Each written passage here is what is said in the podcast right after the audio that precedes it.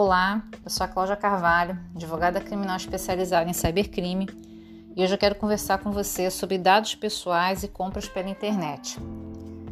O e-commerce cresceu exponencialmente nos últimos meses, seja pelo site das empresas ou pelos seus perfis nas redes sociais, como Instagram, Facebook.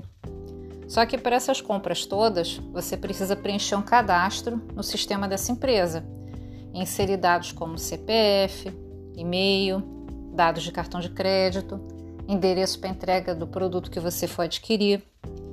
E nesse caso, a grande preocupação é se essa informação que está sendo inserida nesse sistema vai estar protegida. A verdade é que a maior parte dessas empresas usava as redes sociais e os sites apenas para fins de marketing digital. Não eram os principais canais de venda das empresas. E agora, com o crescimento desse comércio, os dados circularam nesses sistemas num volume muito grande. Então, não se tem a certeza que esses dados vão estar protegidos dentro da empresa, que muitas delas não adaptaram os seus sistemas para que isso acontecesse. E o grande risco que se corre é o qual?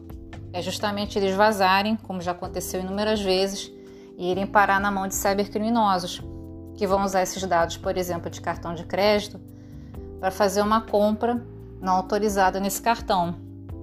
Então, para se prevenir desse tipo de problema, se você for entrar no site de um supermercado, de uma farmácia, de uma loja, verifique se o site é seguro. O site seguro, ele geralmente ele tem um cadeado, ele tem um certificado de segurança, que ele atesta que ele tem a proteção mais básica para que se possa inserir dados nele e que esses dados não possam ser perdidos, não vão parar nas mãos erradas.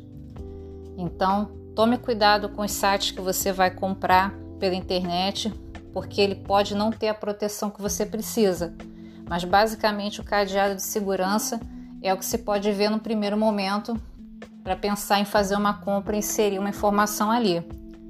Proteja-se. Um abraço.